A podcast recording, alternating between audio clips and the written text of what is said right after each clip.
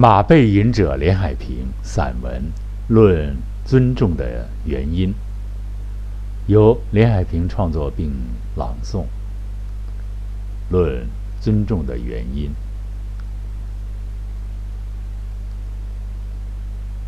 呃，设立这样的题目，肯定一点，尊重对于作家、笔者是十分看重的东西。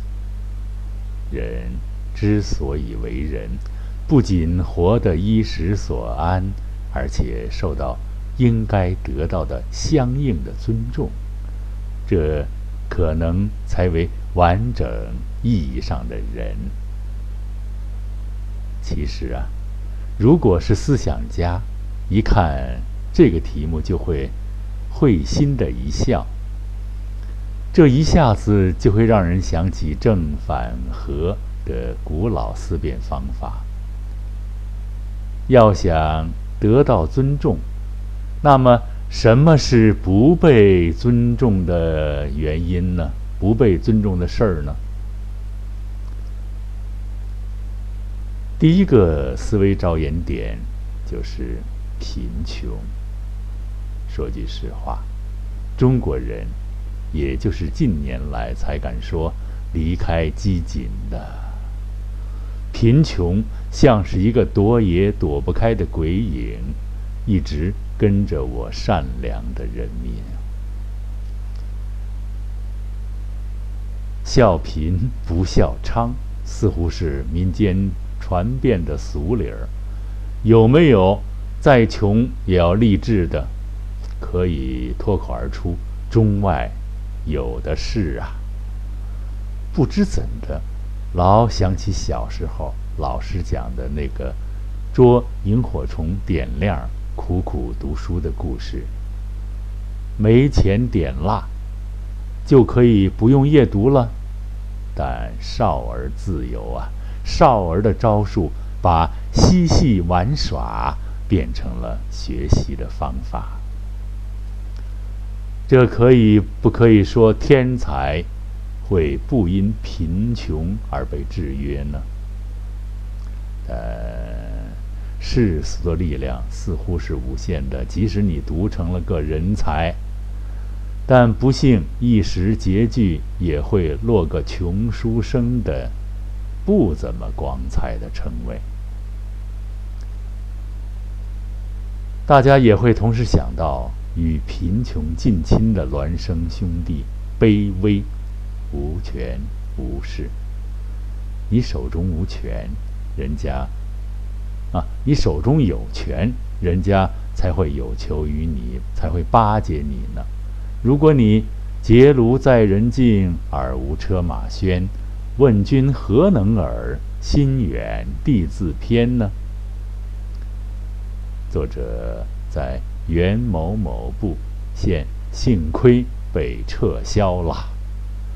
所见过对权贵奴艳婢妻的人渣，其见到某官、某某官，弓着腰立正的样子，唯唯诺诺、老实巴交，一副俯首帖耳、鞍前马后。鞠躬尽瘁的模样。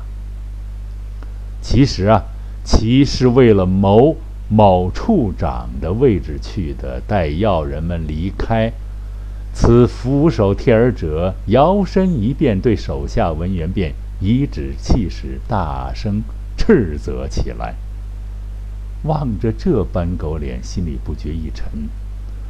人巴结权贵，已动了如此狗般的招数。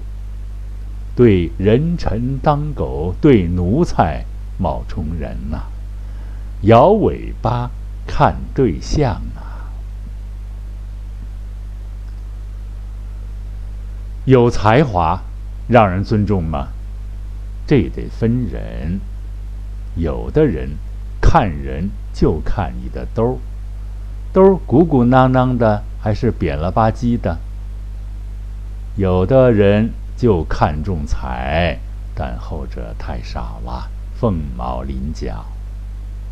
当今为经济社会，才能和财富好像要挂钩呢。比如诗人有没有才呢？可是怎么一下子就想起“人生在世不称意，明朝散发弄扁舟”的诗圣大诗人诗圣李太白的句子呢？李白让朝野尊重吗？不得而知。作者倒是禁欲一事，真正是才真正是秀才见了兵，有理说不清呢。笔者好心好意为某次某团的演出做了一首诗，是意识流写法，想到何处就写何处，写完就脱稿。哦，后在排练时某老媪突说背稿朗诵之，作者也就是笔者呀，自然而然的就说不会背老媪。那老媪突然一句：“是你写的吗？”是你写的，咋不会背呢？真乃荒谬绝伦！如此推论，如顺手写了一篇长篇小说，那作者也应会背之。真是活活见了以小人之心夺君子之腹的小人啦！其可能平常写东西就靠抄袭度日的，遇到真的人才。倒觉得不真实。不过，这也反证了一个道理，那就是真才遇上蠢才，或曰掉进蠢才窝，是真才自己找的。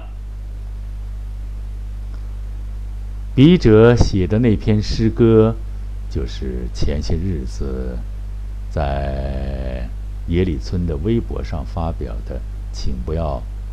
不要去数那树的年轮，啊，那一阵子心里老爱叨唠一句俗语：“嗑瓜子儿嗑出一个臭虫来，什么人儿都有啊。”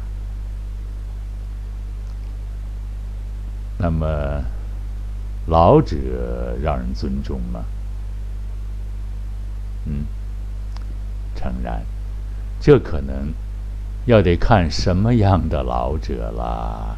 如果又老又穷，何来尊重可言？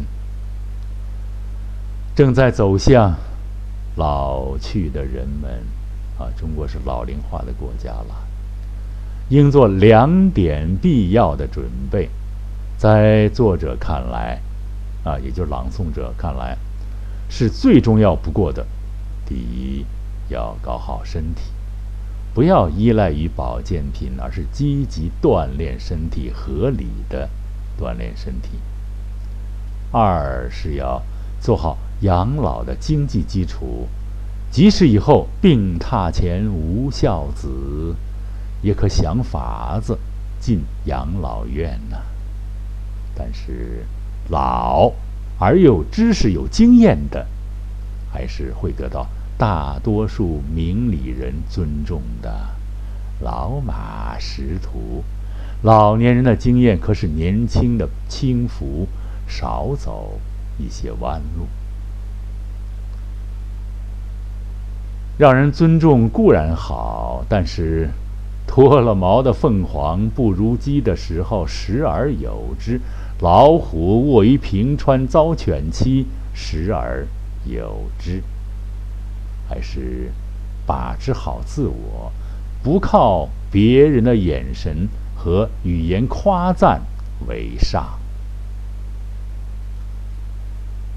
还有一点特值得讨论，那就是不要轻易的下乔木而就幽谷，给怎么说呢？给那些给那些小人吧以机会，要适当的。端一端架子，让尊重还给那些理应尊重的，无论是贫穷还是富有的。那么，我们真的应该尊重些什么样的人呢？还是那些不以成败论英雄，不以地位论人品，不以贫贱论才华，不以富贵夺君子与小人之人事呀。谢谢各位收听。